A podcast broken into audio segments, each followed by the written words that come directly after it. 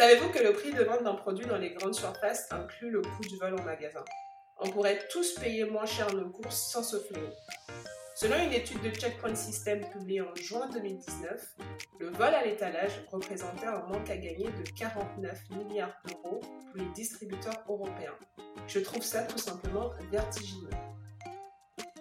Bienvenue sur Horizon IA, le podcast francophone de vulgarisation de l'intelligence artificielle. Je m'appelle Cintiche. Et moi, Stéphanie. Nous sommes toutes les deux docteurs en traitement d'image et en apprentissage automatisé. Chaque semaine, nous vous proposons de découvrir une application intelligente avec un expert du domaine. Bonne écoute Mon invité d'aujourd'hui s'appelle Olivier Valéry. Il est docteur spécialiste en deep learning chez Vision, qui est une société française qui utilise des algorithmes d'apprentissage artificiel pour la détection de vols en magasin. Olivier est un grand passionné d'apprentissage artificiel qui n'hésite pas à créer de petites applications intelligentes en dehors de son travail. Il a par exemple développé un algorithme qui permet de coloriser les comics et je trouve que c'est une belle façon d'allier ces deux passions. Et d'ailleurs, si vous voulez voir en démo ou récupérer le code des applications intelligentes qu'il peut faire sur son temps libre, je mettrai dans les notes de cet épisode un lien vers son compte GitHub, qui est un compte en fait open source pour partager du code. Bonjour Olivier. Bonjour. Je suis très ravie de te recevoir dans Horizon IA et je tiens à te remercier d'avoir accepté de participer à cette première saison sur la vision artificielle. Et avec toi aujourd'hui, nous allons parler de la détection de vol à l'étalage. Pour commencer, est-ce que tu peux nous définir ce qu'est un vol à l'étalage? Donc on parle de, de vol à l'étalage lorsque des marchandises sont volées dans un espace commercial durant les horaires d'ouverture. Dans le retail, on parle souvent de démarque inconnue. La démarque inconnue, en fait, c'est la différence entre le stock théorique, qui est la quantité de marchandises achetées, et le stock réel, qui est vraiment ce qui a été mesuré euh, via un inventaire. La différence en fait entre les deux quantités s'explique par plusieurs types de vols. Donc on a le vol fournisseur, le vol employé et le vol client. Et c'est vraiment ce dernier type de vol que Vision cible via son outil de détection de comportement suspect. Rassure-moi, si jamais après en footing, je crève de soif, que je rentre dans un magasin, que je prends une bouteille d'eau, que j'en bois la moitié avant d'aller payer en caisse, on est bien d'accord que je n'ai pas volé. Euh, ta question est très intéressante car elle met en évidence la différence fondamentale entre un comportement suspect et un vol. Il n'y a pas de vol tant que la personne n'a pas passé la caisse. À Vision, on développe en fait un outil d'aide à la décision à destination des agents de sécurité. Notre outil alerte l'agent de sécurité en, cas de comportement suspect. Seul l'agent euh, de sécurité peut décider de contrôler ou non un client. Dans ton exemple, si tu consommes un produit sur place, mais que tu le payes, il n'y aura pas de problème. On est donc dans une application d'aide à la décision, comme tu viens de le mentionner. Les algorithmes font une détection de comportements suspects qui sont ensuite qualifiés de vol au moment du passage en caisse. Je me demande, et peut-être les auditeurs se posent la même question, pourquoi c'est si important d'apporter cette aide aux vigiles? L'outil que, nous fournissons à Vision est une application d'aide à la décision et euh, notre objectif est vraiment d'aider euh, les agents de sécurité dans leurs tâches quotidiennes. Dans les faits, le nombre de caméras dans un magasin peut être assez important et rester attentif au moins de comportements suspects sur l'une d'entre elles peut être assez difficile. D'autre part, le vol à étalage est un événement beaucoup moins fréquent par rapport aux situations dites normales. Plus le nombre de caméras augmente, plus il devient difficile pour l'agent de sécurité de détecter un comportement suspect sur l'une d'entre elles. Un autre aspect concerne en fait les, vols récurrents parce qu'on a on a constaté en fait que les voleurs généralement ont leur propre habitude et ont tendance à revenir dans les mêmes magasins. La solution Vision en fait euh, n'évite pas uniquement le vol à un instant T, mais en fait un effet dissuasif sur le long terme. Est-ce que tu pourrais nous dire sous quelle forme se présente aujourd'hui la solution qui est développée chez Vision? Notre solution prend la forme d'une application qui est déployée soit sur les téléphones des employés, soit sur des tablettes, soit sur les écrans des caisses des magasins. La solution Vision analyse en temps réel les différents flux des caméras des magasins et envoie une alerte via l'application lorsqu'un comportement suspect est détecté. Du coup, euh, je comprends que vous avez des données que vous récupérez à partir des, caméras, parce que du coup, il y a des caméras qui sont installées dans, le magasin. J'aimerais savoir, vous traitez quoi comme données? Vous traitez le flux vidéo en entier Vous traitez des images qui sont acquises à des instants donnés euh, dans, le flux vidéo tout à fait. Euh, notre solution est une solution plug and play qui se connecte directement au système de caméra du client notre système ne nécessite pas de changement de caméra. Nous nous adaptons directement et euh, complètement à chaque client. De cette façon, le déploiement est relativement transparent du point de vue de l'utilisateur. Nous récupérons le flux vidéo de chaque caméra et l'envoyons à notre intelligence artificielle pour analyse. J'aimerais juste préciser parce que euh, peut-être que la notion de flux vidéo et d'image acquise n'est pas claire pour tous les auditeurs. Enfin, ce qu'il faut savoir, c'est que quand on a une vidéo, en fait, c'est un ensemble d'images euh, qu'on va dire qui est capturé euh, de façon très régulière, qui crée en fait cette notion temporelle là. Et on a en fait des applications qui peuvent traiter en fait des séquences vidéo ou des applications qui vont aller traiter en fait dans la séquence vidéo des images qui sont acquises à, des instants T, histoire d'avoir un peu un peu moins de données. Alors du coup, si je comprends bien dans le cas de la, de la solution de, chez Vision Olivier, c'est qu'on est dans une application qui traite des séquences vidéo. Et j'aimerais savoir quelles sont les principales contraintes pour avoir une détection de comportement suspect qui soit pertinente quand on traite en fait une séquence vidéo avec toute la complexité que représente la séquence vidéo. On distingue principalement trois contraintes. La première, en fait, c'est la, précision de la détection. Donc les, alertes en fait reçues par les employés euh, dans les magasins en fait doivent être absolument pertinentes. Voilà, ils, sont très travaillés, donc ils sont pas de temps à perdre avec les fausses alertes. La deuxième contrainte en fait concerne la, la vitesse, la vitesse de l'analyse, parce qu'il est impératif en fait que euh, le comportement suspect, s'il est détecté, euh, soit fait avant que la personne ne quitte le magasin. Dans le cas contraire, en fait, la, détection perd tout son intérêt. Et enfin, la troisième contrainte, c'est une contrainte à la fois juridique et technique. Donc en fait, euh, il faut savoir que l'utilisation de l'intelligence artificielle dans un magasin est une activité très réglementée. Et l'utilisation de la reconnaissance faciale dans les magasins est interdite. Donc à Vision, en fait, ce qu'on développe, c'est une intelligence artificielle qui est basée sur l'analyse du comportement. Donc ce qui est euh, beaucoup plus complexe euh, donc je vais prendre un exemple. Si je rentre dans un magasin et que je prends un paquet de chips dans les mains, à ce moment-là, ça c'est un comportement normal. Par contre, ce comportement devient suspect si je prends le même paquet de chips et que je le mets ensuite dans mon manteau. Donc il y a vraiment une notion de temporalité et de contexte. Alors, du coup, tu viens de me parler en fait de la troisième contrainte qui sera en fait qui est une contrainte technique euh, qui mélange en fait à la fois des contraintes techniques et des contraintes juridiques et qui vous impose, en tout cas dans votre démarche à vous, d'avoir en fait une modélisation du comportement suspect qui, qui dépend en fait d'une notion de contexte et de, et de temporalité.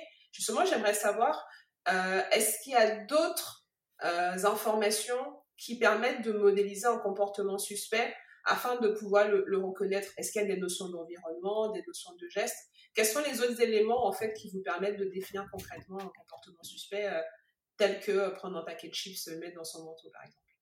Comme, comme tu le mentionnes, justement, l'environnement est extrêmement, euh, extrêmement important. Voilà, ça permet en fait de, de comprendre le contexte. Voilà. Par exemple, il faut savoir en fait, c'est que la mise en rayon d'articles par les employés du magasin implique souvent en fait des actions qui sont dites suspectes.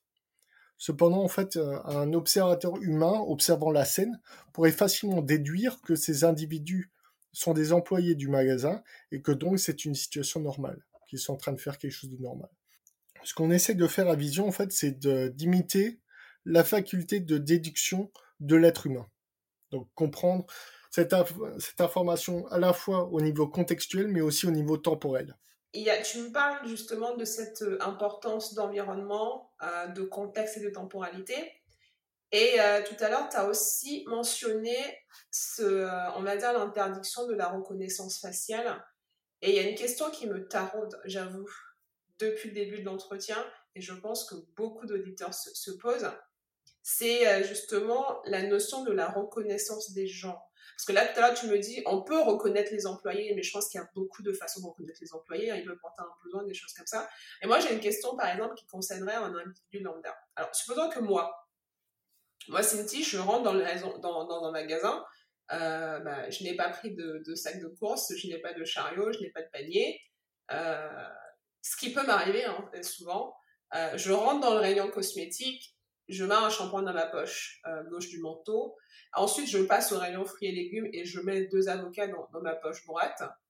Quelle est l'information qui est renvoyée au vigile? Est-ce que l'algorithme est capable de dire une femme noire avec un manteau beige a volé deux avocats et un shampoing? Dans ce cas, dans ce cas assez précis, en fait, notre, notre outil de détection renverra deux alertes différentes, une pour le shampoing et une pour, euh, pour les, les deux avocats. Donc chaque alerte en fait prend la forme d'une vidéo contenant en fait le, comportement suspect qui a été détecté. Donc si si vous vous volez deux fois, les agents de sécurité recevront deux alertes différentes sur leur euh, sur leur application.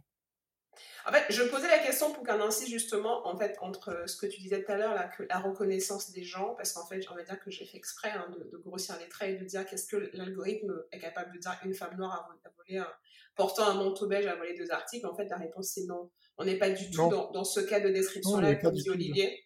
Ouais. Ce qui est renvoyé, c'est les séquences de vidéos et euh, en fait, euh, ça aurait été une femme noire, une femme blanche, une femme asiatique, peu importe, hein, une, personne jeune, une personne âgée, on va envoyer euh, les séquences de vidéos. On ne fait pas de reconnaissance de personne, en tout cas, l'algo de Vision ne le fait pas, comme, comme, comme l'a dit Olivier. Il faut vraiment faire la part des choses, en fait, j'aimerais vraiment insister sur ça, parce qu'on peut être mené, en fait, à faire des confusions. L'algo, comme il dit, hein, et c'est le cas de beaucoup d'algorithmes, hein, c'est de l'aide à la décision une séquence vidéo est envoyée, la seule personne maître de la décision reste le, vigile. On est d'accord, hein, Olivier, que, euh, que, que, je vois bien les choses euh, sur ce point-là. Oui, tout à fait. Alors, donc, on est bien d'accord qu'on on ne détecte pas un individu, c'est très important de l'avoir en tête, mais on détecte bien des comportements suspects. Euh, le visible reçoit des séquences vidéo et il garde le libre arbitre, en fait, d'intervenir c'est vraiment de l'aide à la décision, je tiens à le souligner. Euh, il y a d'autres questions que, que ça soulève. Hein. Et euh, parmi ces questions-là, c'est combien de temps les, les, données que vous analysez sont, sont conservées? Est-ce que le vigile peut remonter le temps? Par exemple, est-ce que le vigile peut aller voir, euh, soyons fous, est-ce que le vigile peut suivre une personne euh, dans le temps depuis son entrée dans le magasin? Donc en France, il y a un cadre juridique assez, strict par rapport à tout ça. Donc c'est le, code de sécurité intérieure. Euh, la durée en fait de conservation des, des enregistrements vidéo en fait est limitée à un mois maximum. Passé ce délai, en fait, les alertes ne sont plus consultables. Ainsi donc un vigile peut uniquement regarder une alerte à un instant donné. J'en parle aussi, j'insiste parce que c'est pas la première application de, cette saison 1 en fait qui, est contrainte par, par les cadres juridiques et ça sera pas la seule application d'ailleurs en, IA qui est contrainte par ça et euh, j'aimerais justement qu'on sensibilise en fait euh, sur ça, euh, que les gens se rendent compte qu'il y a des applications, je parle en tout cas dans le cas de la France, dans le cas de l'Europe, qui sont quand même conçues dans un cadre juridique qui impose en fait certaines choses.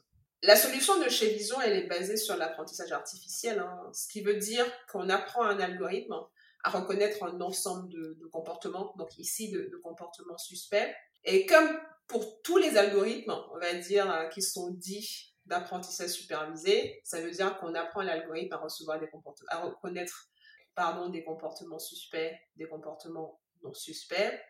Il faut construire une base de données avec des exemples. Comment ça se passe sur vos bases de données Est-ce que les visages sont floutés?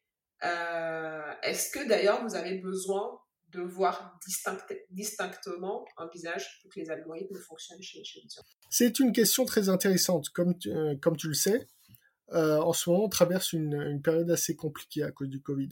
Donc les, les gens doivent porter en fait des masques lorsqu'ils font les cours, leurs courses dans un supermarché. Au début de la crise, on s'est vraiment demandé comment notre euh, intelligence artificielle allait réagir à cet afflux de personnes masquées. Finalement, on a hum, une plutôt bonne euh, surprise, car on a réalisé que puisque notre, notre intelligence artificielle cherche à comprendre le comportement global d'une personne, il n'est pas forcément nécessaire pour elle de voir clairement le visage des clients. Ce qui est très intéressant, là, comme tu l'as dit tout à l'heure, c'est qu'il euh, n'y a pas de notion de reconnaissance de, personnes, et donc les algorithmes que vous développez euh, marchent, euh, un masque ou comportent pas un masque. On est vraiment dans de l'apprentissage sur un flux vidéo qui intègre à la fois des images et aussi la notion temporelle en fait de, de cette séquence d'images. J'aimerais savoir si dans la littérature, tu as des solutions qui existent pour faire de l'apprentissage sur de la vidéo et euh, si ces solutions-là existent, euh, comment elles fonctionnent?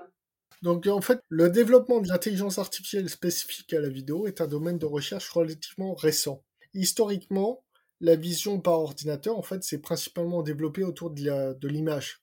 Donc euh, lorsqu'il a fallu en fait adapter ces techniques à la vidéo, les chercheurs en fait ont naturellement pensé à utiliser une approche image par image, c'est-à-dire le contenu de chaque image est analysé séparément puis ces informations sont remontées et utilisées pour analyser la vidéo globalement. Cependant, ce type d'approche en fait est relativement simple et donc en fait euh, échoue très souvent à comprendre la dynamique générale d'une vidéo. Donc en fait, on, s'est rendu compte qu'on a besoin d'utiliser des approches beaucoup plus complexes euh, qui consistent à considérer la vidéo comme un tout et non pas comme euh, un ensemble d'images prises séparément. Donc je vais prendre, je vais donner un exemple bien précis. Euh, imaginons qu'on ait euh, une femme euh, qui est en train de sortir quelque chose de sous sa poussette pour le donner à son bébé. Imaginons c'est un jouet ou de la nourriture, enfin voilà. Donc ça, c'est un comportement normal. Par contre, si on considère une seule image, une seule image, on pourrait penser en fait qu'elle est en train de dissimuler quelque chose sous sa poussette, et à ce moment-là, ça serait vu comme un comportement suspect. Donc on se rend compte en fait qu'il est vraiment essentiel de considérer l'action dans sa globalité et non pas d'un point de vue euh, ponctuel. En fait, j'aime beaucoup l'exemple que, tu donnes parce que c'est sûr que si on considère juste l'image où elle, va dire qu'elle lâche d'une main sa possède et qu'elle met sa main, on va dire, en bas de sa poussette pour prendre quelque chose pour son, son gamin, c'est sûr que cette image-là ressemble en fait à un comportement suspect parce qu'en fait, il nous manque la séquence où euh, sa main était vide. Je suis bien curieuse du coup de savoir comment vous, évaluez vos algorithmes en fait euh, sur cette application-là qui est quand même assez particulière. On va dire qui est moins commune que les, applications qu'on peut rencontrer en IA. Donc en fait le, problème d'évaluation euh, des performances d'une IA est quelque chose de vraiment très très intéressant dans le sens où euh, comme tu peux l'imaginer dans une journée en fait il y a beaucoup plus de situations normales que des situations suspectes. Donc en fait on pourrait tout à fait prendre le cas extrême d'une intelligence artificielle qui dirait il n'y a jamais de vol, il n'y a jamais d'action suspecte, tout est normal. Et à ce moment-là, elle aurait raison quasiment tout le temps en fait. Voilà, donc la précision serait très élevée. Par contre, euh, c'est pas quelque chose qui, euh, c'est pas un comportement qui est souhaité. Donc dans la littérature, en fait, il existe plusieurs autres moyens en fait d'évaluer performance d'une intelligence artificielle. Donc par exemple, on va avoir le score F1 euh, qui permet d'analyser le nombre de faux positifs. En fait, c'est très bien que tu parles du, score F1, justement, parce qu'en fait, il y a pas mal de, scores ou d'indicateurs. et c'est sûr que ces applications-là qui sont très particulières, où on a peu de données, on va dire, euh, de dysfonctionnement, et en sachant que c'est le dysfonctionnement qu'on essaie de détecter, elles demandent d'utiliser euh, beaucoup de métriques, notamment les métriques qui calculent les, faux positifs, les faux négatifs.